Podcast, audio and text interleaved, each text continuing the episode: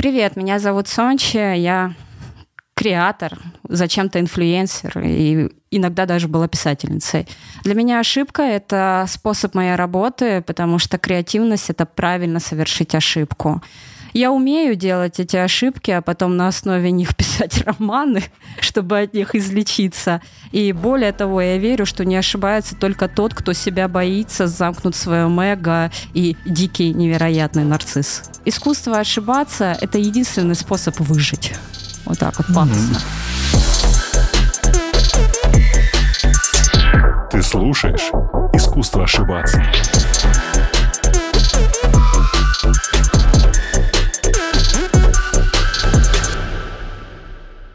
Бум шоколака. Класс.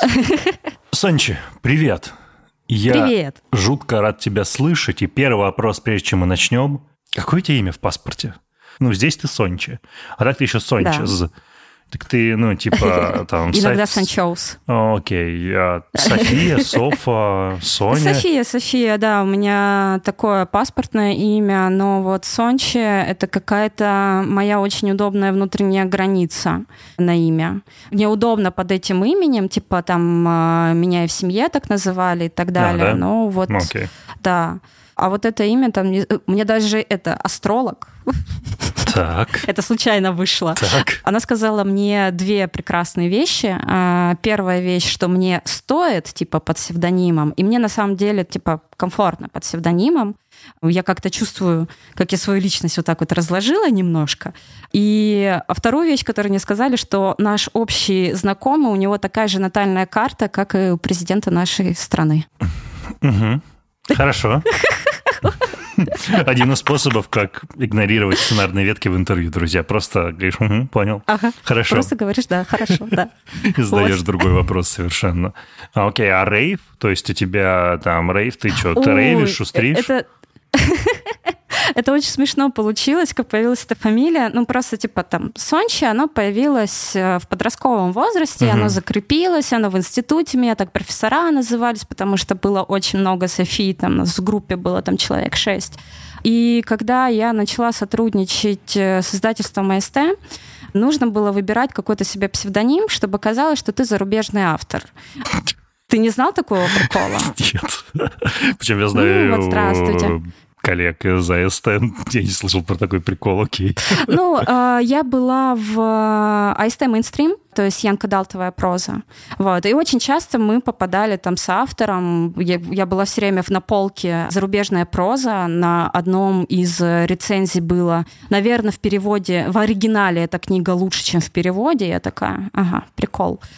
Я предлагаю добавить в книжных магазинах полку, типа, отечественная литература, но читается как зарубежная. Вот, вот отдельная категория литературы.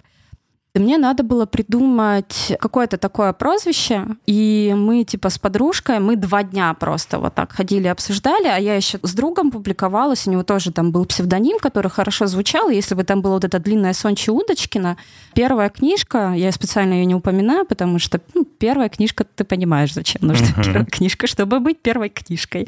И мы с ней типа идем и там перечисляем там на французском, на латыни какие-то слова, типа так два дня мы просто ходили, говорили все, что видели.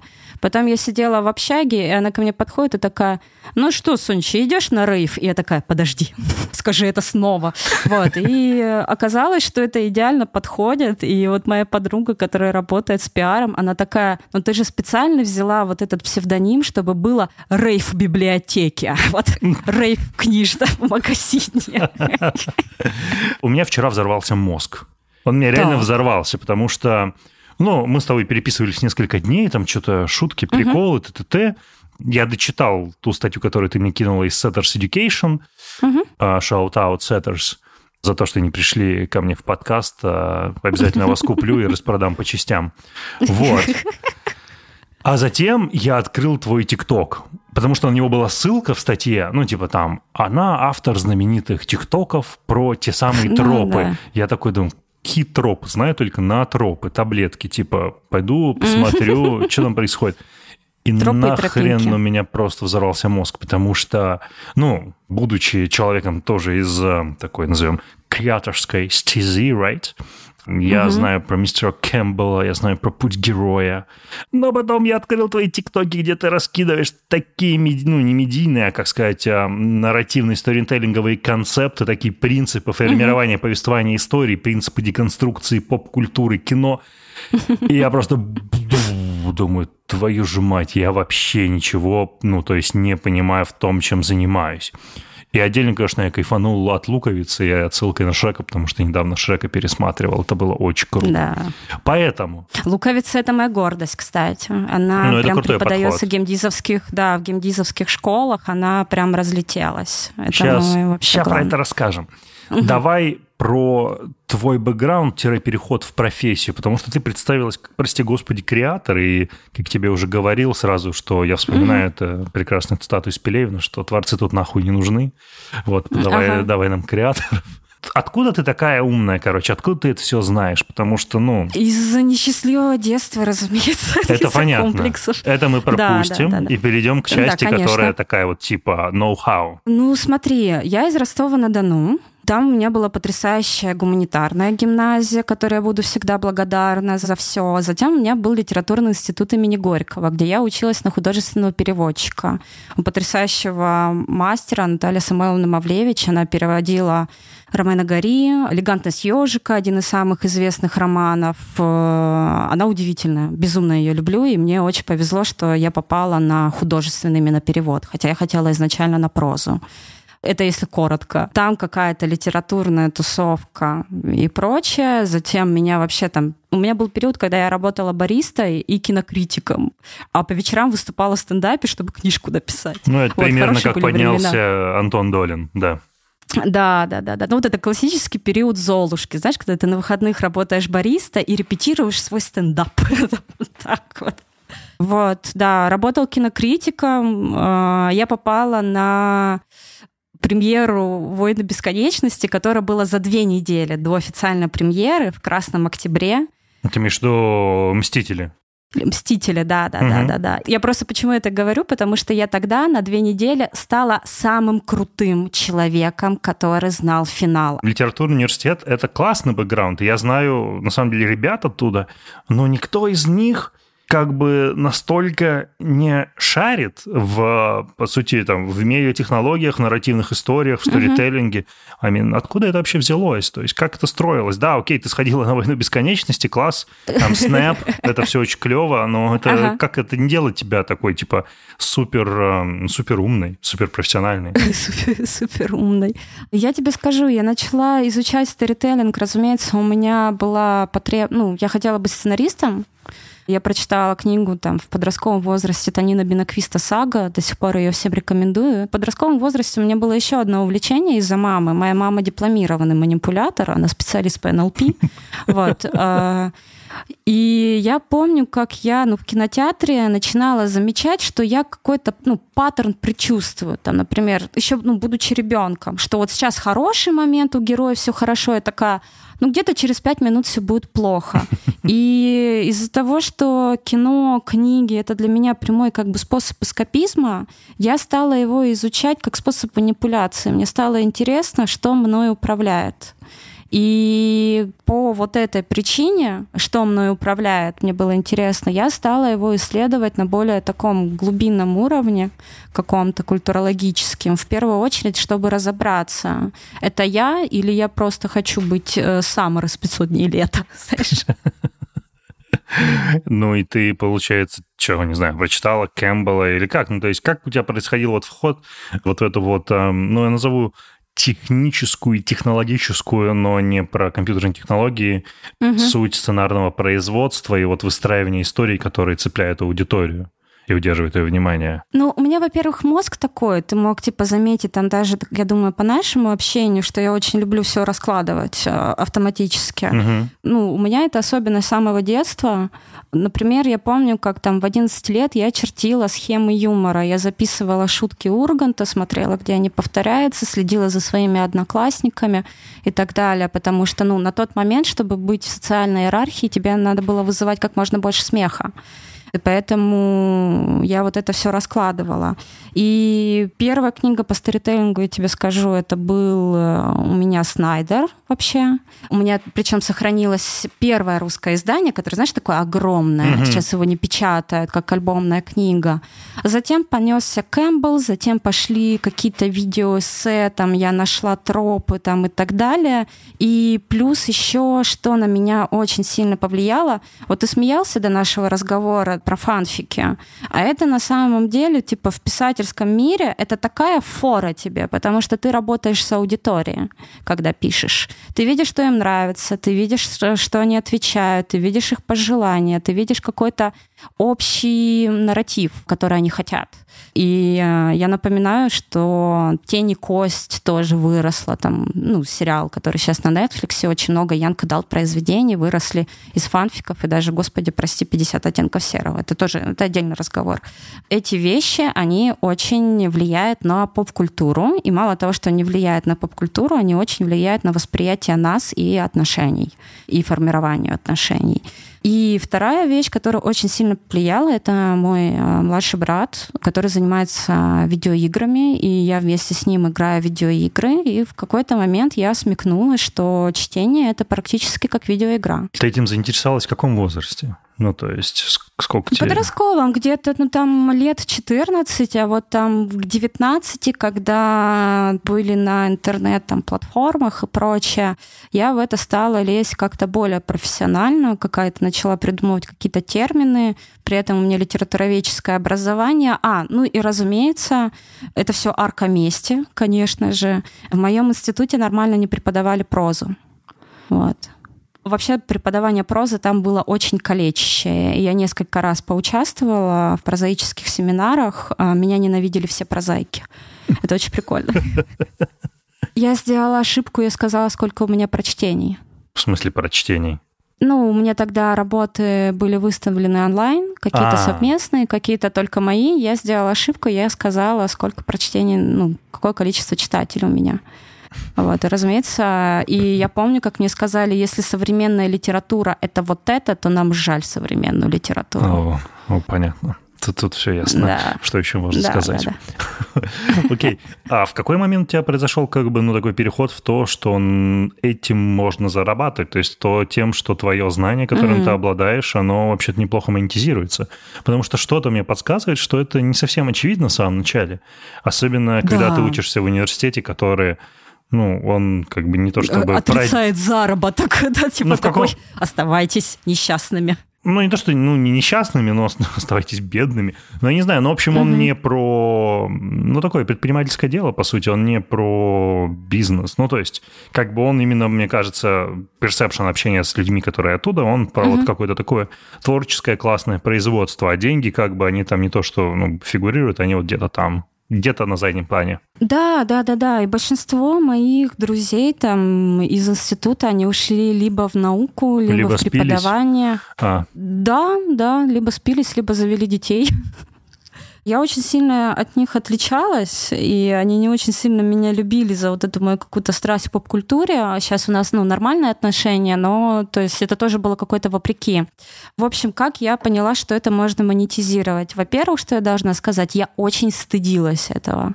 Я стыдилась, типа, вот этой моей какой-то творческой штуки, что я люблю смотреть мультики, анализировать их, что я люблю смотреть поп-культуру, что я не смотрю Дэвида Линча, типа, хожу на Мстителей. Это мне казалось инфантильностью. А, окей. Интересно. Это еще до бума задротов. И еще это как бы была такая ситуация, когда твой вот этот инфантильный интерес к комиксам и так далее, вот я в среде, в которой это не поддерживают и говорят, читай Делеза, когда я выхожу из этого круга, и не дай бог я встречаюсь там с какими-то парнями, начинается мгновенная сексуализация исключительно из-за моих интересов. Либо сексуализация, либо отрицание. Ну типа, о, ты читаешь комиксы из-за из вот этого персонажа, а, назови мне все корабли в Star Wars, если ты так любишь Star Wars.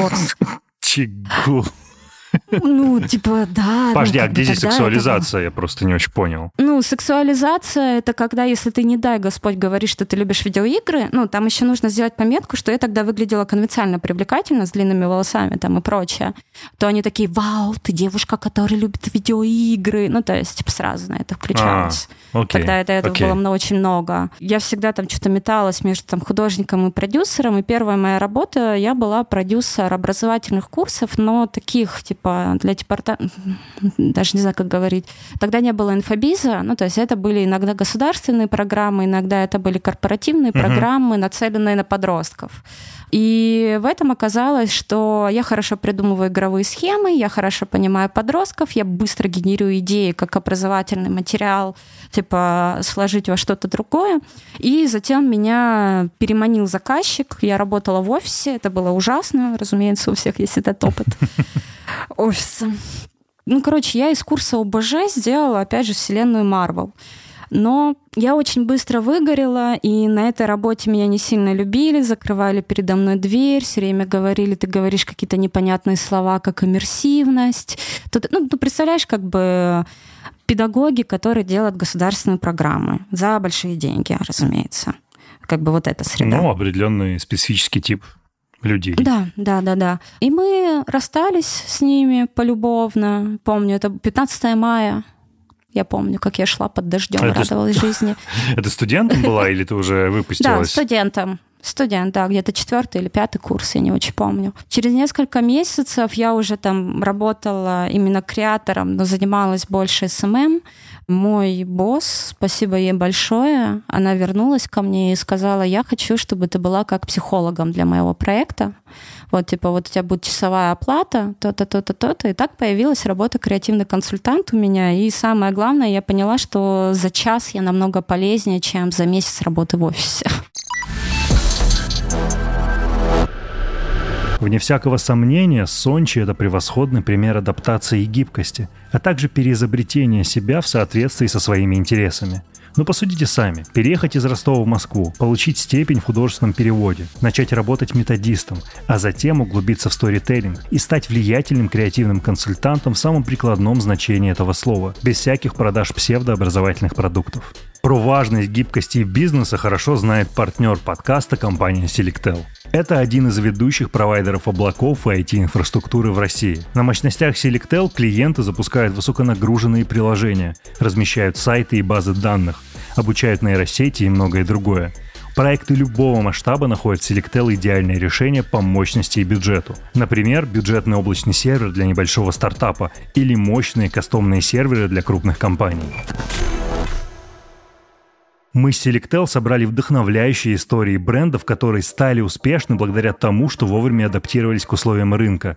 И мы будем делиться этими историями в каждом эпизоде нового сезона «Искусство ошибаться». И сегодня я хочу рассказать вам историю одной компании, о которой нельзя просто сказать, что она задумывалась не такой, какой стала.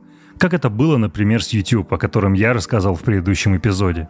Речь пойдет о компании Vivendi – вы вряд ли слышали это название, но вы точно слышали о таких брендах-названиях, как Universal Music Group, крупнейшем музыкальном лейбле, GameLoft, одном из крупнейших разработчиков мобильных видеоигр, Havas, огромном рекламном агентстве и примерно еще десятки мультимедийных бизнесов, которые в той или иной степени принадлежат Vivendi.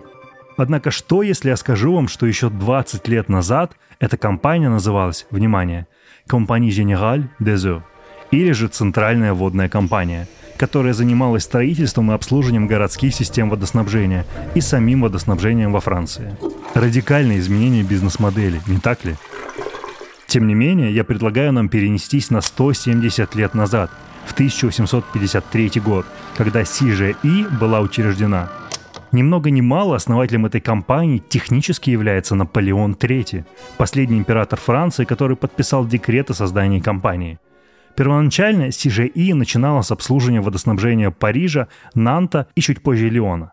Но по мере развития начала работать с Венецией, Стамбулом, Порто и другими крупными европейскими городами. Кстати, успех CGI поспособствовал появлению другого не менее известного французского бизнеса – Societe Generale, одного из крупнейших банков.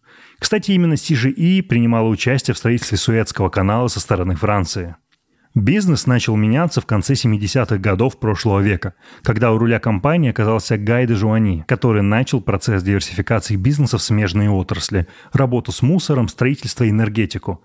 По мере накопления капитала CGI стала приобретать смежные компании, консолидируя значительные финансовые ресурсы. Первым шагом в медиабизнесе для CGI стала инвестиция в создание Каналь Плюс, первого платного канала во Франции. Затем Гая на посту генерального директора сменил Жан-Мари Месье, и понеслось.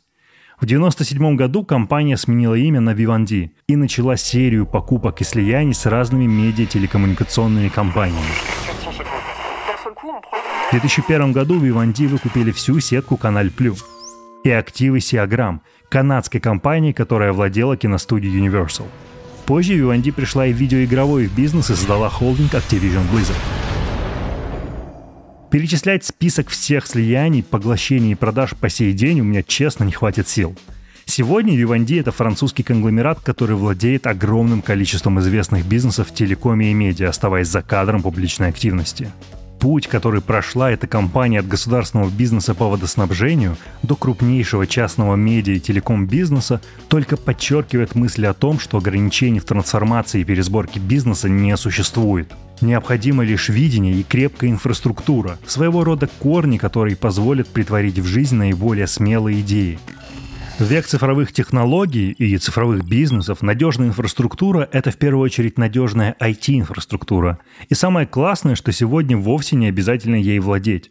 Достаточно найти партнера, который сможет это решить для вас. Такой партнер – это Selectel, провайдер IT-инфраструктуры и передовых IT-решений. Слово, которое описывает бизнес-подход Selectel – это гибкость. В Selectel есть большой выбор продуктов, которые легко адаптируются под потребности вашего бизнеса и работают по модели Pay as you go, то есть без переплаты за неиспользуемые ресурсы. Продукты Selectel помогают бизнесу любого масштаба внедрять инновации и идти по пути цифровизации. Например, вы можете обучать нейросети на мощностях Selectel, выстраивать гибкую архитектуру микросервисов и легко ускорять разработку онлайн-продуктов. Короче говоря, если вы занимались строительством или продавали фрукты, а теперь хотите перестроить свой бизнес и запустить, например, маркетплейс товаров для розничной торговли, то переходите по ссылке в описании и скорее начинайте работать с Selectel, чтобы не думать ни о чем связанном с IT-инфраструктурой, а полностью посвятить себя тому, чем вы действительно хотите заниматься. Возвращаемся к эпизоду. Смотри, ты консультантом стала сравнительно юным с точки зрения профессионального развития в возрасте. 23 года, да. Ну, по большому счету, это только начало профессионального пути, когда человек там выпускается из университета, получает какое-то первое базовое образование. В чем заключается роль, на мой взгляд, на твоем примере настоящего креативного консультанта. То есть угу. какая его задача на творческих проектах, будь то производство фильма, видеоигры, не знаю, запуска какого-то офлайн большого мероприятия или образовательной программы? Работа креативного консультанта — это работа по решению задач, разумеется, прежде всего. Это не вот эта штука, где вы собираетесь и генерите до бесконечности идеи, к сожалению, как это многие ошибка думают. так думать. Да, да, да, да. Я, например, всегда работаю через вопрос трансформации аудитории, ограниченного бюджета, там какое-то, ну, какие-то такие водные, но я всегда работаю там с портрета аудитории. Моя задача, если это, например, сессия, а не разработка чего-то, за час решить поставленные задачи с точки зрения креатива, которые могут касаться там сценария, маркетинга, иногда там даже логистики там и прочее. И, разумеется, на каждую сессию, вот, например, у меня после тебя там сессия насчет э, формирования тона войса для сервиса по подборке психологов, не говорю какой. И вот, вот там у меня сегодня задача по формированию тона войса в коммуникациях, так, чтобы он работал, как пример. Непонятно? Ну, так все равно звучит так, как будто ты что-то придумываешь. Я не считаю, что я придумываю, я решаю. У меня есть вводные. Чем больше у меня вводных, тем быстрее я приму какое-то креативное решение. Ну, сейчас там приведу тебе на кейсе с маркетингом для благотворительности, это самое простое просто. При этом, типа, реклама для благотворительности, всякие социальные, ты знаешь, что с этим очень сложно работать, наверное. Вот мне говорят, нужен ролик, по которому надо найти э, столько-то подопечных с таким заболеванием.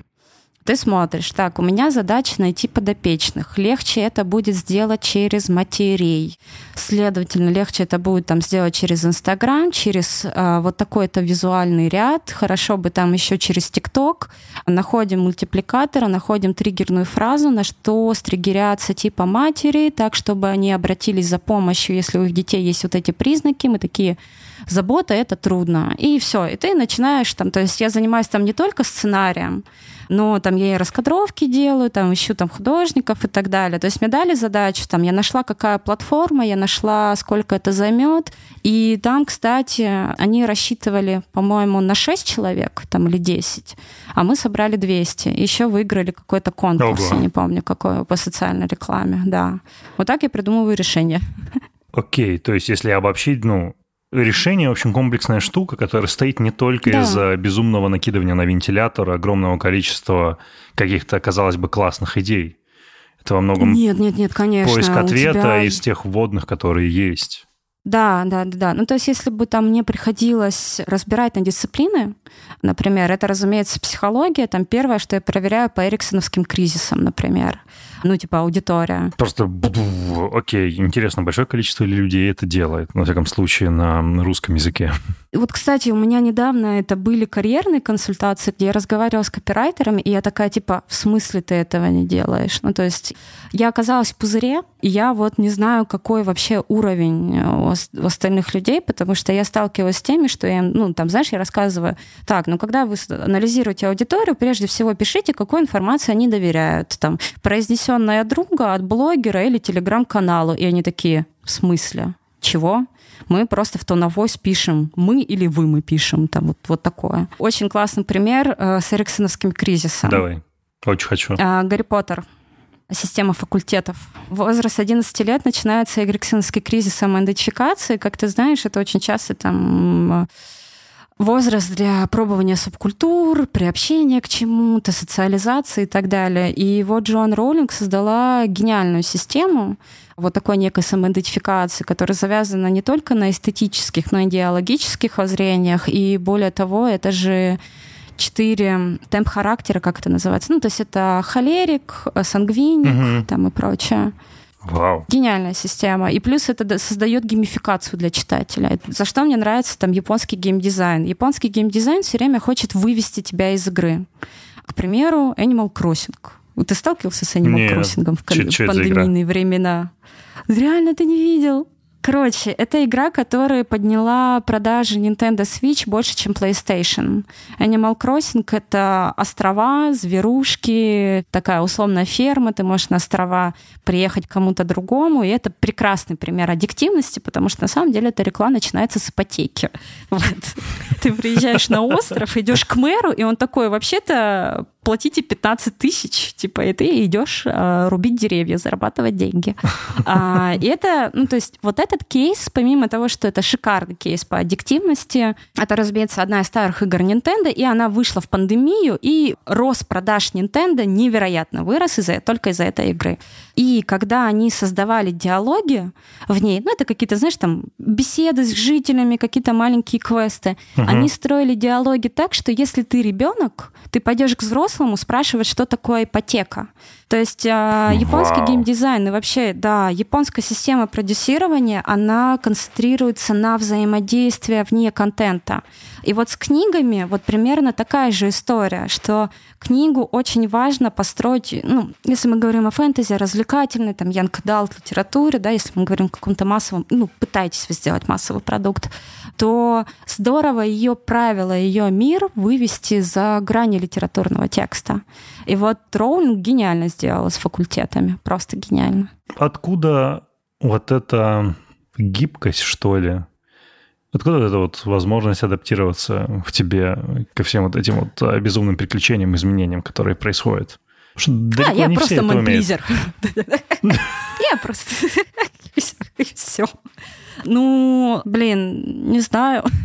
Ну, в общем, э, я думаю, опять же, все вот это растет из-за школы, из-за того, что в школе у меня были очень сильные проблемы с коммуникацией. Коммуникация у меня выдрессирована очень сильно. Сейчас ты видишь все вот э, дрессировку. Вот mm-hmm. все, что ты сейчас видишь, да.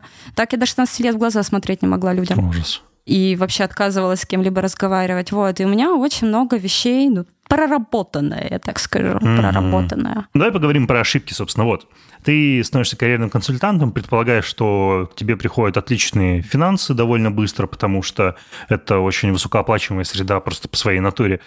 С чем ты первым сталкиваешься, что ты понимаешь, что, блин, я вообще делаю это неправильно? Во-первых, у меня сложность в, с формированием ценника. Вот это там, у меня было много таких ошибок, потому что, ну, типа, тогда это еще была одна из первых профессий, и было непонятно, как бы сколько брать и прочее. И непонятно, вот тут ты постоянно попадаешь ты не знаешь, какую пользу ты именно принесешь, потому что, ну, как бы, мне чем нравится эта работа. Я на час супер полезная, супер классная, типа, супер всем помогаю, а ответственность за то, что выполнят они мои практики или нет, типа, я не несу. То есть мне сложно там фиксировать результат, как бы по факту мой результат — это исключительно эмоциональный от клиента. Раньше было, когда мы говорим о частных сессиях и угу. так далее. Сейчас там мы работаем в агентстве как бы над кейсами, и там мы видим, вот столько там прибавилось, вот столько там уменьшилось и так далее. Какие есть ошибки? В этой профессии ты часто сталкиваешься с сумасшедшими. Есть ошибка границ не стоит помогать типа всем подряд, как я кидалась раньше. Ну, опять же, это может казаться был необходимый опыт. Я какой-то себя проституткой чувствовала, короче, в какой-то момент, потому что были люди, которые шли ко мне на консультацию, чтобы потом... Ой, это было... Ну, это забавно. То есть я провожу консультацию, мы ее заканчиваем, потом мы пишем, а мы можем с тобой просто так поговорить по старителлингу, про старителлинг?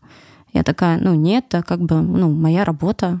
Типа, он такой, ну, о чем-то другом, там, про аватара, там, и так далее. Я говорю, ну, типа, у нас профессиональные отношения. Я выполнила ваш запрос, типа, он, короче, он мне месяц писал какую-то ерунду просто невыносимо. Мне кажется, я совершала много ошибок по доброте. Вот, вот это. А, когда ты думаешь, ой, я такая добрая. Ну, по доброте я беру тебя в кавычки. Я такая добрая, всемогущая добрая, сделаю все прекрасно, чудесно, побуду феей, возможно, не возьму за это типа большой ценник или возьму на себя какие-то дополнительные обязанности там. Ну, очень часто ты проводишь сессию, и в конце тебе такие, ну вы же пришлете конспект, уже после завершенного. И ты, ну, типа, у, на, у меня же сейчас э, девочки, я же открыла агентство, и они вот те же самые ровно ошибки, я их просто такая, нет, держитесь, да. Угу. Вот есть, да, вот такие ошибки. Ну, то есть очень много сумасшедших людей, которые любят нарушать границы всяческими способами. И, ну, в каком-то смысле, ну, это же, наверное, недостаток опыта, то, что там вот пытаются сесть на шею, ты иногда позволяешь садиться на шею, ну, мне кажется. Не только, мне кажется, недостаток опыта, это еще какой-то характер вот этой всяческой всемопомощи, быть добрым, там еще что-то и так далее, думать о том, что тебе это кармически зачтется. Одной из моих ошибок, я могу сказать, это работа с издательством. Я вот недавно с психотерапевтом это откопала, я просто весь день ходила и материла. Реально, я еще не признавала эту ошибку очень долго. А в чем Очень дело? Очень долго, несколько лет. Ну, когда ты работаешь в крупном издательстве, типа АСТ, ты пушечное мясо. Вот сразу говорю, смиритесь, вы пушечное мясо. Заработает Александр Полярный. За денег, которые заработает Александр Полярный, вас, может быть, выпустит. А Mainstream у меня был прекрасная редакторка. А сейчас она работает Миф Проза. Я до сих пор ее люблю. Она солнце там и так далее но отдел маркетинга, который ни хера не занимается типа книгами абсолютно, и то есть и меня в ВСТ называли самый адекватный автор. Меня все любили, потому что я такая, да-да-да, да-да-да, сделайте вот так, вот так. Блин, ну вы берете мою книжку про постеронию, пишете, что это какой-то дурацкий ромком. Ну ладно, да, наверное, вот так вот лучше продастся. Ни хера подобного. Этим людям похер на твою книгу, и я понимаю, почему им похер, потому что им принесет деньги Александр Полярный. Или очередной мужчина, который пишет о том, как он любит женщины и ходит в пиджаках. Лучший совет для того, чтобы быть популярным писателем. Будьте мужчиной и пишите о том, как вы любите женщин. Извините. Ну, правда же. Я не настолько в деталях по литературе, поэтому мне тяжело судить. Смотри, вот ты двигаешься по вот этой истории с, не с карьерным консультированием, а с креативным консультированием. И, слушай, в какой момент ты оказываешься в одной довольно классной компании, собственно, Visionary, про которую мне многие мои товарищи рассказывали. Я сейчас совершенно не иронизирую, то есть я про нее слышал еще и, собственно, до знакомства с вами. Как, как там очутилось? Человек, который организовал Visionary, он связался со мной давно, и он моментально понял, как мной манипулировать. Я сама О. это заметила. Надо мне только сказать, что я не похожа на человека, который из России. Вот все. Ну, то есть он мне сказал, типа, я посмотрела ваш контент, я впервые вижу, чтобы кто-то так мыслил в России, я видел только, чтобы в Америке так писали. Я такая... Но все равно доверия у него у меня особо не было, пока он не показал презентацию, в котором участвовал э, нейрофилософка из Оксфорда, еще одна девушка из Гарварда. И меня очень заинтересовала тема алгокогнитивной культуры, меня заинтересовали вот эти девушки, и я решила попробовать. А что за проект был? Тогда это был проект э, документалки, очень крутой документалки, очень крутая тема. Это тема сна и, и бессонницы. И я после вот общения с, с Анастасией, вот этой нейрофилософкой, я надеюсь, что мы вернемся к этому проекту. Ну, то есть это вообще перевернуло мое сознание, откровенно говоря. Знаешь, там один из моих любимых э, вопросов, является ли сон нашим личным пространством? Последним личным пространством. Wow. Да, да, да, вот такие темы. Глубоко. Да, глубоко, и там было так как бы мы придумали формат, там очень прикольно, придумывали сценарий и так далее. А я люблю провальный проект. ну, я сейчас объясню. Ну, то есть моя там основная мотивация... Поэтому я у тебя в подкасте. Извини, я не удержалась. А, это типа... Я не удержалась. А, вообще абсолютно неправильный проект. Ну, то есть я люблю проекты, которые, ну, типа, звучит настолько плохо, ну, типа, и безнадежно, что я за них возьмусь. Вот, то есть я люблю вот этот вызов. И затем был проект, это детская серия книг про экологию со славянской мифологией, написано типа для возраста 6 лет. А тогда еще вышла серия Рика и Морти про планетину. Mm. Да, да, да, вот прям на следующий день мне это сказала, и я такая, блин, ну ты прикалываешься, типа. И понимаешь, это был год, когда тема экологии оставалась как бы сатирической очень сильно. Я такая, блин, ну давай я возьму. И в итоге я из этого делаю сценарии, на которых, ну, не сценарий, там бич-документ, я изменила, типа, абсолютно все, разработка лора, там, там была главная героиня, которая мне очень нравилась, и там даже она понравилась одному из сценаристов Аркейна, он ее обсуждал, конечно, у меня эго взлетело, прям капец. И с этим документом он ездил на Канский, он ездил в Сингапур, говорили, что типа перепутали с командой Pixar. Теперь я не знаю, насколько это правда. Вау. Но я знаю, что Канны и Сингапур были. Типа я проверила эту инфу. Почему там начал медленно э, как бы доверие? Потому что у нас совпадали видения на медиа от будущего, а теперь я понимаю, что он просто отзеркаливал, скорее всего, что он, скорее всего, даже не понимал, что я говорю. Вот, он такой, да-да-да, я считал точно так же, там то-то, то-то, то-то. И июнь я на Пангане, живу в Кверкомуне. Я, да, да, да, да, полтора года жду выхода игры, которую я писала, ради которой там я много бросила. Ну, то есть вот, вы разработали видеоигру? Ну, это там история про мальчиков-русалок, тоже такая очень мечтательская история. Я их отдала в производство по мобильным играм, а там все затягивалось, затягивалось, и это очень сильно фрустрировало. При этом я жила с ребятами, которые очень много зарабатывали из IT-сферы, и у них были стабильные ситуации. Мои друзья, работающие в корпорации, их всех там перевозят на Кипр, то-то, то-то, то-то. У меня какой-то там фриланс. Тогда был еще странный игра, которая так не вышла. Я в каком-то таком депрессионе, и тут из ниоткуда появляется человек и говорит про удивительную компанию, разработку IP, ты набираешь команду, ты будешь самое главное, я перевезу в Абу-Даби. Говорят мне шикарную типа зарплату стабильную, и я впервые начинаю раб- работать за долгое время там на стабильную зарплату. Ну, там мне была в других проектах как-то стабильная зарплата, но она была какая-то там пустяковая. Я больше на фрилансе поднимала. Угу. И вот так вот все и началось. То есть, получается, я там проработала где-то с июня.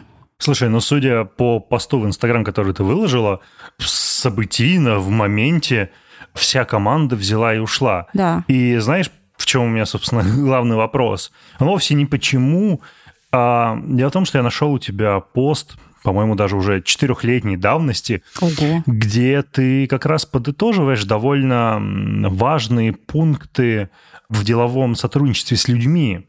И эти пункты как раз, вот ты в самом начале сказала про там, манипуляции, возможно, некое отзеркаливание. Ты как раз там фиксируешь все вот такие, знаешь, классные выводы не работы, ну, в таком, скажем, некой какой-то там токсичной или не очень определенной атмосфере. И знаешь, я когда этот пост видел, у меня такой возник вопрос, типа, ну если ты все это прописала, как бы, если ты хотя бы да. рационально, если ты это рационально знала, я понимаю, может, ты эмоционально еще это не до конца понимала. Угу. То есть получается, что ты встала в каком-то смысле на те же грабли, если я могу предположить. Ну нет, это были типа не те же грабли, я могу сказать, это были грабли другого уровня. Как высокорангово стать на такие грабли? Во-первых, первый месяц было все прекрасно, потому что в мою работу не вмешивались. Первые Круто. месяцы, да, первые месяцы все было чудесно, у нас был офигенный темп, нас постоянно хвалили и так далее. Нам много врали, там, например, нам говорили о том, что там, типа, человек уволился, и они говорят, ну пусть уходит, то-то, то-то, то-то, а потом оказывается, что пока он обливал ее грязью, типа, в чате, он ее пытался вернуть. Это наш ардир бывший.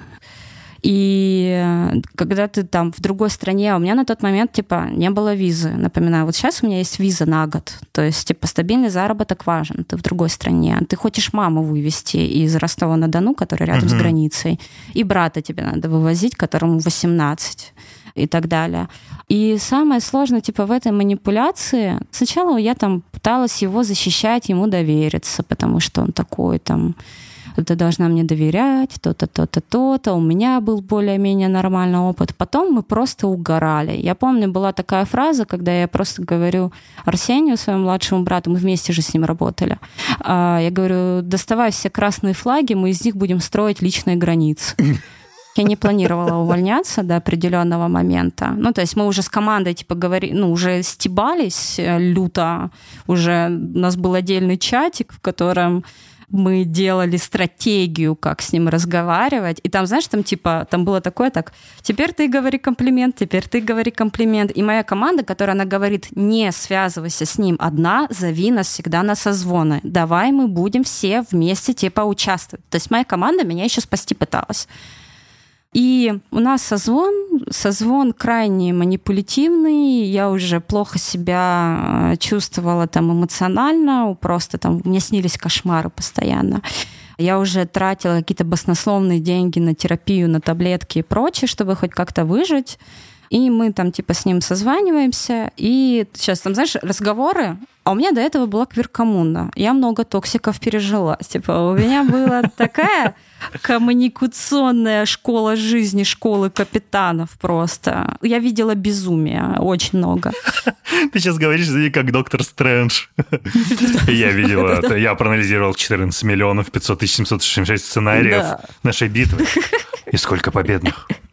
Один. Один, да. Вот. И мы с ним на вот этом разговоре, и сначала разговор этот начинается как-то нейтральненько, а потом он такой, Давай мы с тобой вот не эмоционально поговорим, что происходит, почему мы вот оказались в такой ситуации, что мы не успели по моим выдуманным срокам, когда я сказал переделать всю работу, которая два месяца назад была готова. Ну, разумеется, он это не осознавал. Вот, он говорит, давай ты вот скажешь, как так вышло? Я говорю, отсутствие менеджмента, а у нас не было менеджера. У нас нет времени сортировать какие-то файлы типа по папкам, он хотел сделать игровой трейлер видеоигры для Dhabi Gaming из иллюстраций, из презентации, так, чтобы выглядела как игра за 4 дня. И когда ты говоришь ему, что это невозможно, он такой, ну, значит, я найду другую команду. Там всегда был вот такой разговор. Mm.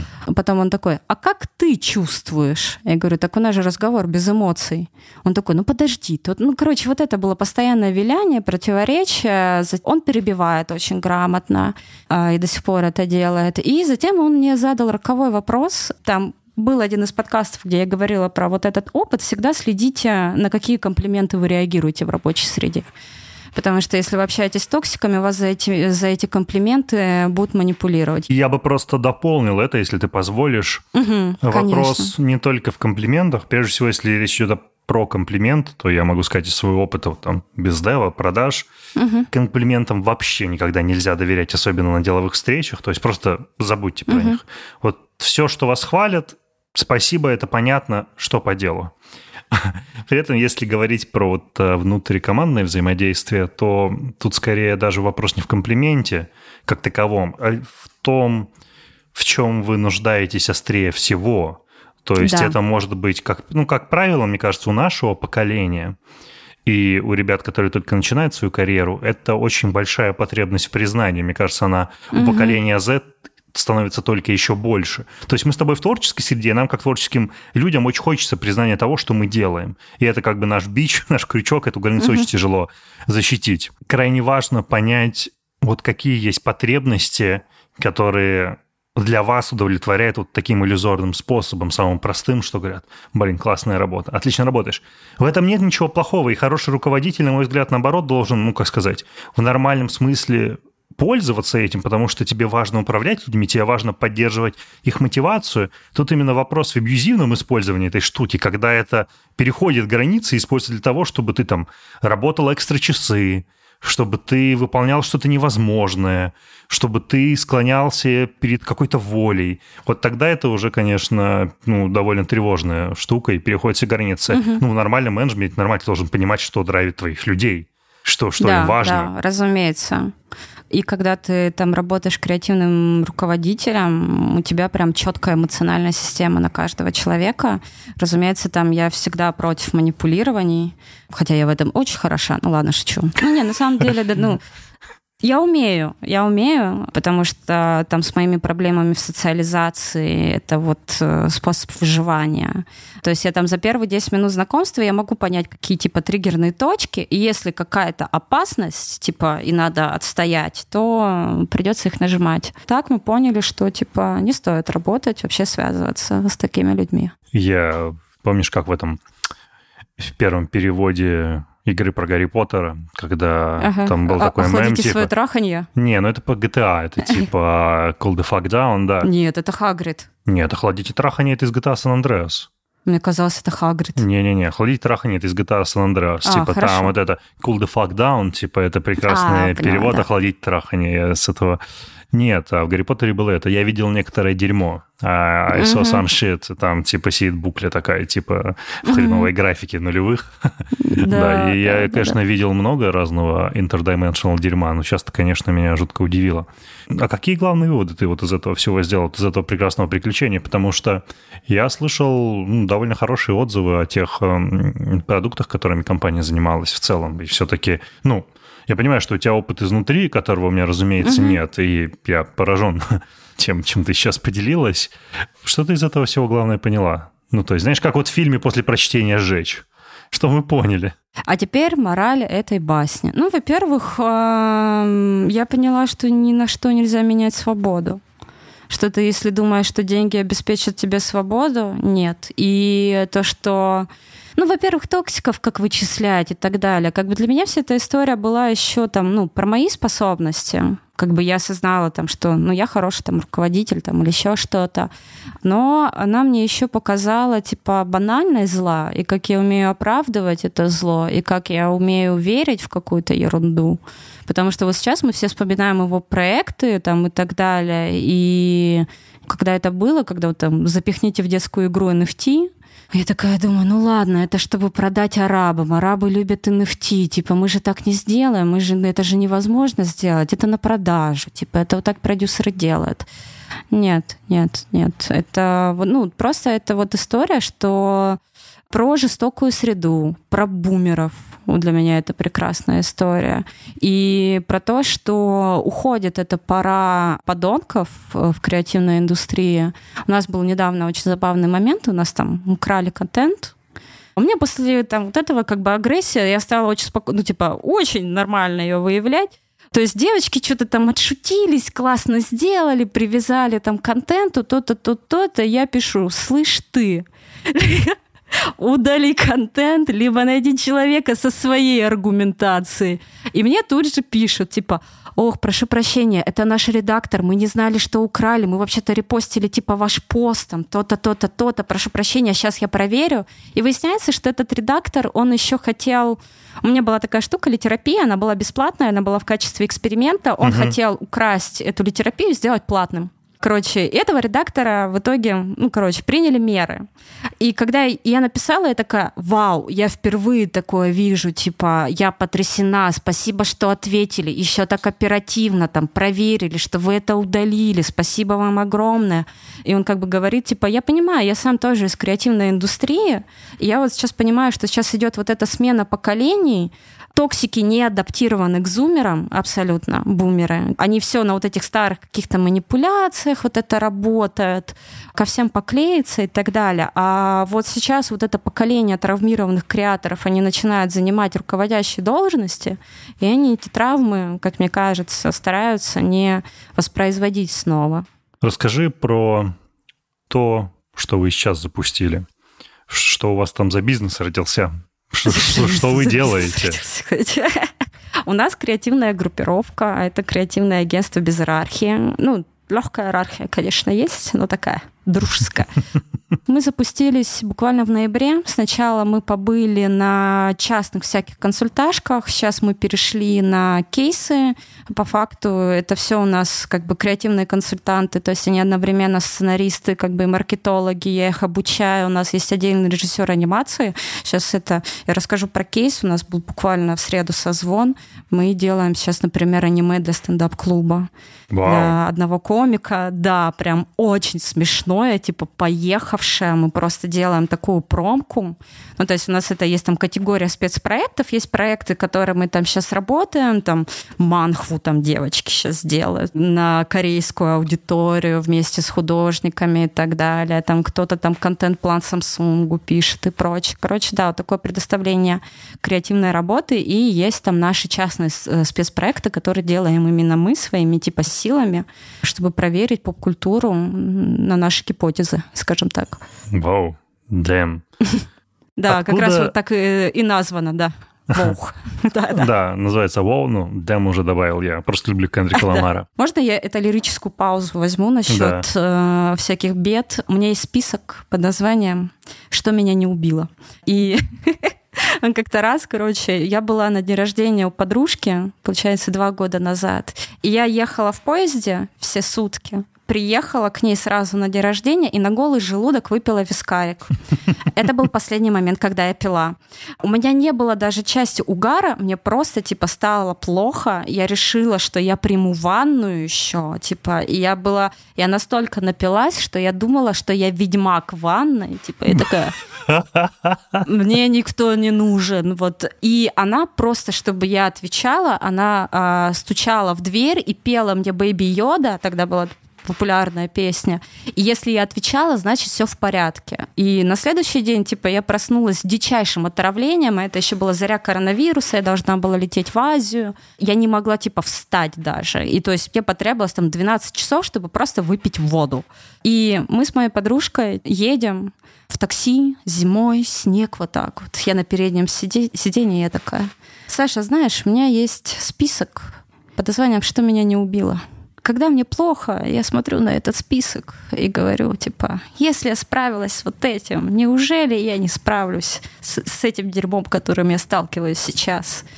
И в конце я такая добавляю, так вот, Саша, твой день рождения попал в этот список, то, чего меня не убило. Ну, это классная такая рефлексия, да, перечислить все вещи, которые тебя действительно не убили физически. Ну, я, кстати, вот сейчас я немножко выпадаю из э, вот этой success-риторики патриархальной, корпоративной, про рационализацию ошибок, и сейчас, мне кажется, не настолько действенный инструмент. Ой, а можно я вопрос задам? Ты пробовал какие-нибудь дисциплинарные практики, типа допаминовый детокс, там, вставать в 5 утра, там, и так далее? Нет. И у тебя никогда не было соблазна этого попробовать? Ты никогда на это не велся? Ну, смотри, ты перечислила, что дофаминовый детокс – это отказ от социальных сетей, да, я полагаю, какой-то? Угу. А, и от каких-то таких быстрых вещей, которые тебя могут порадовать, да, типа сладкого.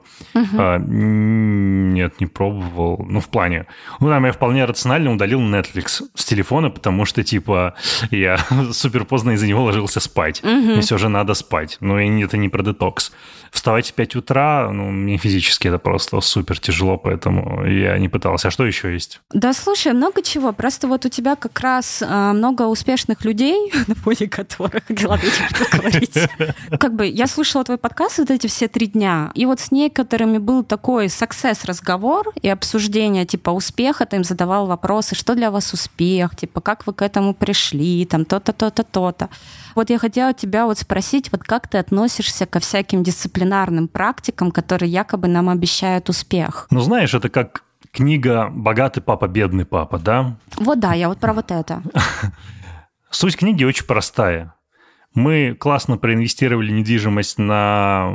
перед безумным ростом, отлично живем на проценты, мы классные рантье, и вот вообще мы поняли, что детей надо воспитывать иначе. Ну, типа...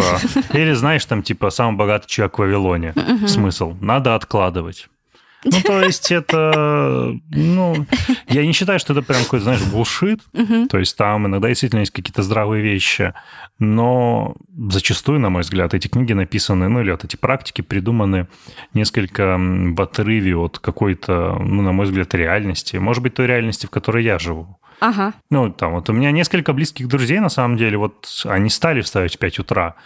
И они прочитали книгу там «Магия 5 утра». Ага. И они стали вставать в 5 утра, им это удается физиологически, еще как-то. И вот мы даже с ними немножко дискутировали, с обоими, причем угу. они довольно успешные. Ну, то есть, типа там долларовые миллионеры с отличными бизнесами. Угу. Ну, как-то, ну, типа, не то, что я не чувствую пока это. Я защищаю свое право давить подушку до тех часов, до которых мне комфортно. Не знаю. Не знаю, странные отношения. Вот я хотела как раз там немножко задеть вот эту тему дисциплинарных практик. Я просто, я не вышла из своего душного цикла. У меня мой опыт э, последнего года дисциплинарные практики меня только уничтожали. Вот на вот реально. На вот этих новогодних каникулах я, например, отказалась от постинга. Я 10 дней ничего не постила, потому что там, короче, хотела расслабиться. И я чуть не свихнулась. Во-первых, я читала книгу Вити Виллисова «Постлюбовь», из-за чего я там не свихнулась. А до этого я изучала Мишеля Фуко, биополитику, вот те же самые дисциплинарные практики, работа надзирать и наказывать. Это работа о том, что есть какая-то у нас норма безумие, норма безумия, медицинская норма, та же самая норма успешности, норма ментального здоровья, которая на самом деле политически одобряема. Одобряема она только как бы с одной целью, это с целью обогащения капитализма и создания работоспособных э, сотрудников. Самый простой пример вот таких норм – это восьмичасовой сон – все говорят, что типа 8 часов сна правильно, полезно и так далее, но этот миф появился, когда был 12-часовой рабочий день. А условно там, ну там не изначально, как бы там, если мы говорим, ну я тоже не люблю вот этот разговор природно, значит правильно, но система сиесты, спишь днем, спишь немножко ночью, она была более логична в период хищников. И есть мой любимый факт, страны, в которых есть система сиесты, их называют голубая зона, и там нет ракетной программы космической. Я поняла, что если выбирать страну, то без космической программы. Потому что разберитесь тут. Мне вообще ваши эти мужчины, ходящие по кускам камня, вообще не интересно. Вы поднимите ВВП. Вот. Э, или создайте кей-поп, как, как вариант. Э, вот. И вот эти дисциплинарные практики, биополитика, школа построена как дисциплинарные практики, школы построены как тюрьмы. Это очевидная вещь. И э, Мишель Фуко рассматривал переход от показательной казни к исправительным учреждениям и введение в норму. И институт, работа — это все история про дисциплинарные практики, которые нас чему-то ну, якобы учат. При этом они построены так, что каждый новый этап нашей жизни — это отмена предыдущих дисциплинарных практик практик.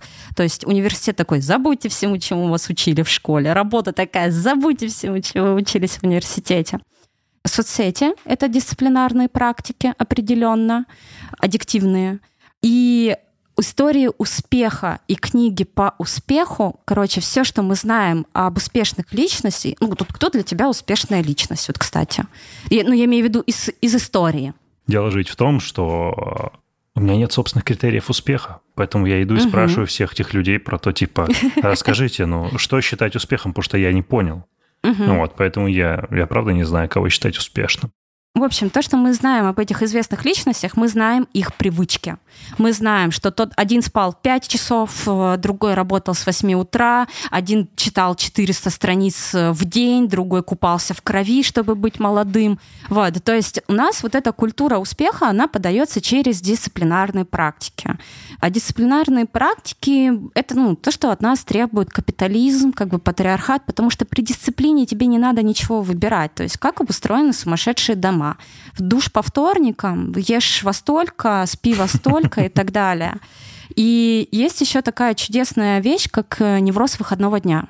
Это очень забавно, потому что если ты сейчас вобьешь в гугле невроз выходного дня, тебе выйдет, что это думскроллинг, вы неправильно отдыхаете. Вот это моя любимая, вы неправильно отдыхаете. Ну, можно с этим от меня просто отстать вот, и так далее. Но изначально термин невроз выходного дня это всеми обожаемый Виктор Франкл, которого сейчас читают из-за его работы про концлагерь. Да-да-да. А у него есть чудесная работа про бессмысленность жизни. И в его практике психиатрической у него был, он работал там синдромом менеджера в профессиональной среде, и его первоначальный термин «невроз выходного дня» заключался в воскресенческой депрессии на один день, когда ты лишаешься дисциплинарных практик, тебе приходится самоосознаваться, и ты чувствуешь фрустрацию.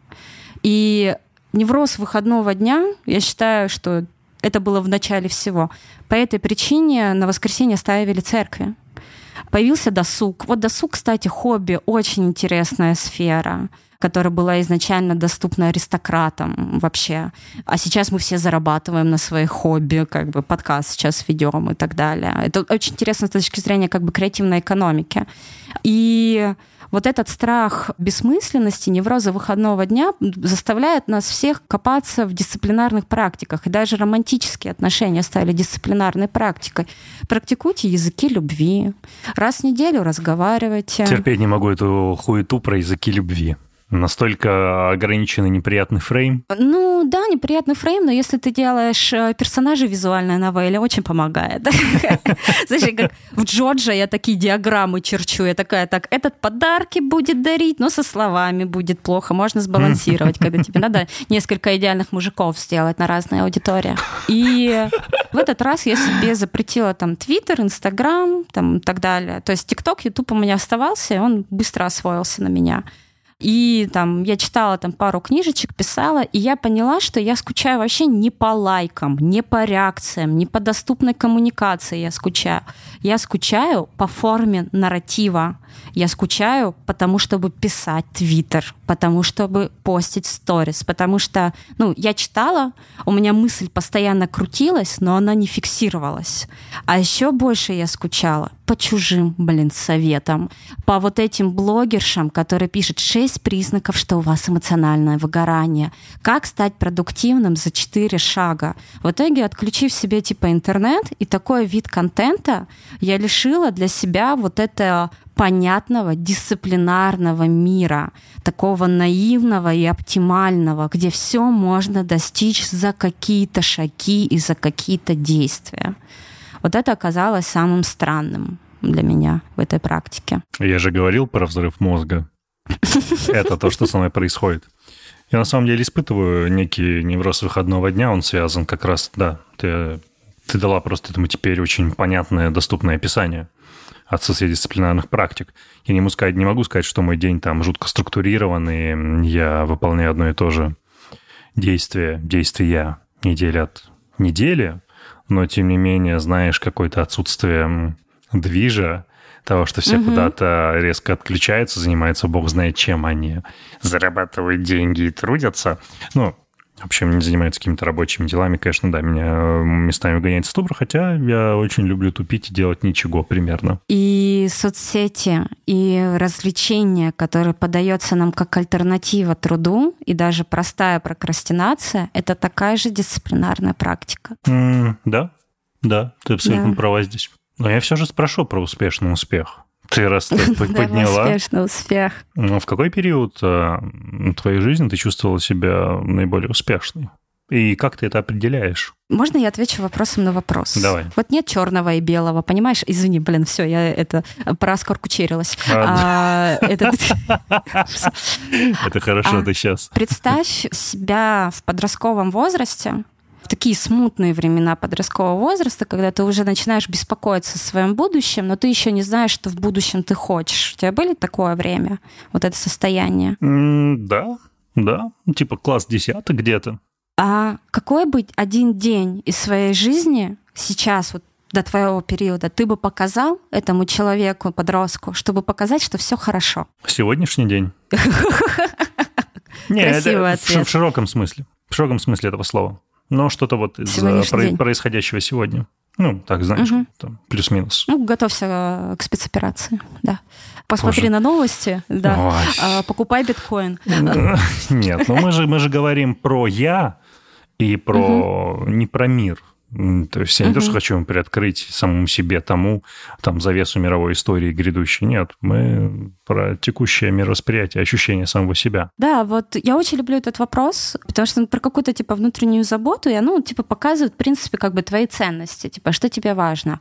А сейчас, мне кажется, я не уверена, типа, какой бы я день провела. Раньше бы я сказала, там, у меня был день, когда с утра я поехала давать интервью, потом я поехала в Останкино смотреть раскадровки там к трейлеру, Потом купила пуховика, собиралась купить чай. Вот, и потом поехала диджеить аниме опенинги это в ровесник. Вот был вот такой один день.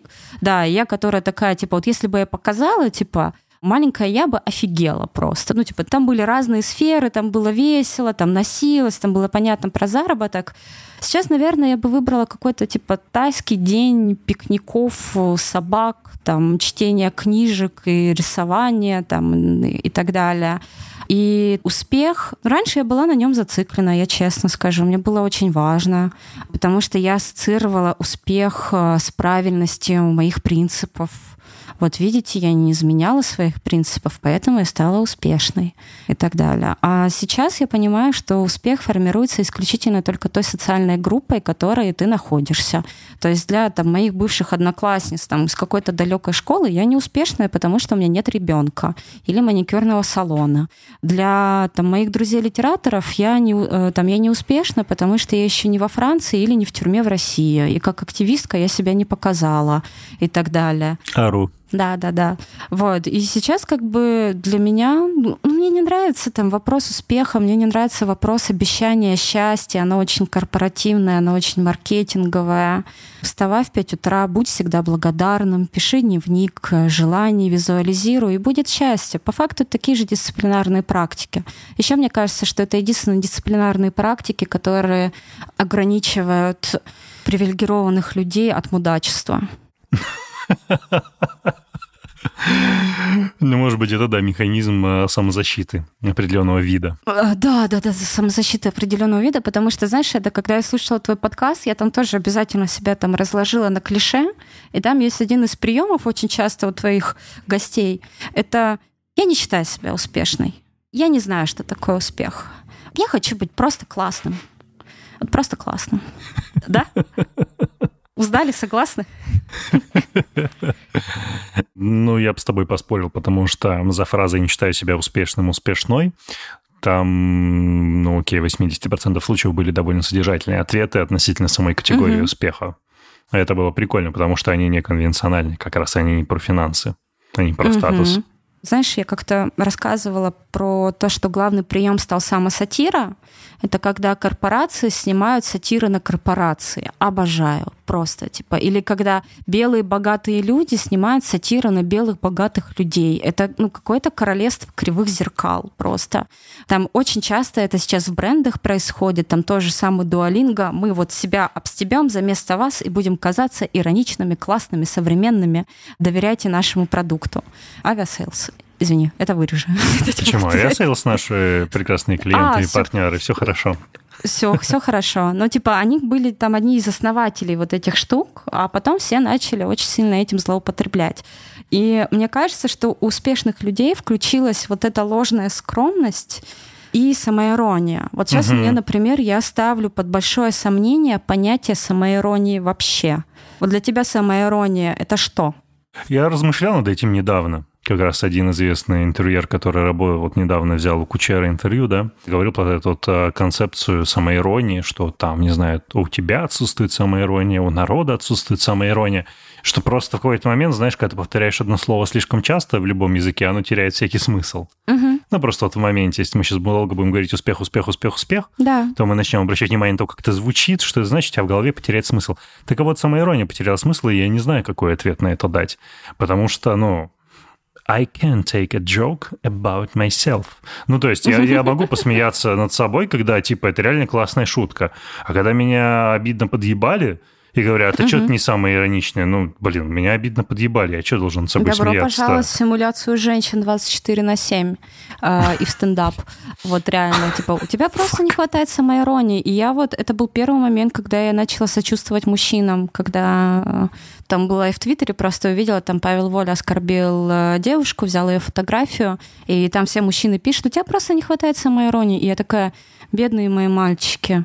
Но... Вот воспитывают их в патриархате, и чувство юмора — это такая мужская фишка. И выражать эмоции вместе с другими мальчиками они могут либо в шутливой манере, либо в инфантильной манере. Да? Ну, насчет самоиронии, это очень частая черта нарратива публичных людей. Это вот такая штука, которая форсируется, которая якобы делает тебя за своего. То есть я уже начала видеть это в какой-то степени манипуляции. Там, например, вот тот же самый Оскар Кучера, который с такой радостью говорил, я не знаю, что это, расскажи мне ну я как будто должен знать, я старый человек, вот это все. Вот. И я ну, настолько часто там начала видеть какую-то прибедняжество, короче, среди угу. привилегированных и тех же самых успешных людей. Вот ты смотрел фильм «Меню»? Нет, я видел, как его все нахваливали в инста, все постили сторики, и я такой, окей, подожду, посмотрю попозже. Ну, что-то типа... Ну, мне как бы на эту тему больше нравится «Треугольник печали», но вот, э, ну, на тему «богатые люди страдают», это мой а. любимый жанр фильмов теперь, да. Но вот меню, он такой буквальный, очень поп-культурный, он такой срез прям угу. очень мощный. И там есть сцена, когда повар начинает рассказывать свою трагичную историю, и на основе этой трагичной истории делать блюдо, тебе немножко неловко, но ты настолько привык к этой риторике сделать из своей драмы шоу, рассказать свою драму. Ну вот я тебе сейчас за это интервью много типа своей драмы рассказала, то есть да, то есть понятный прием. И вот в этом случае мне очень нравится пример с образованием в США, что ты можешь купить образование, ты можешь взять кредит образования, а ты можешь написать мотивационное письмо, побыть волонтером, стать представителем какого-то меньшинства. Ну, не стать, типа, обнаружить, сдать ДНК-тест. Простать ты хорошо сказала, так? Да, ты можешь выдать свою драму за шоу, чтобы получить ту же самую привилегию, которую другие люди могут купить. И интернет и сторителлинг сделал нам этот инструмент очень доступным. Но сейчас очень важно в связи с маском, изменение политики интернета, появление стриминговых сервисов для блогеров, у нас снова убирают возможность использовать свою драму как шоу нам снова придется платить за контент. Вау, да. Про поводу прибедняжества. Мне нравится в этом смысле Моргенштерн. Mm. Трикстерская культура? Не только.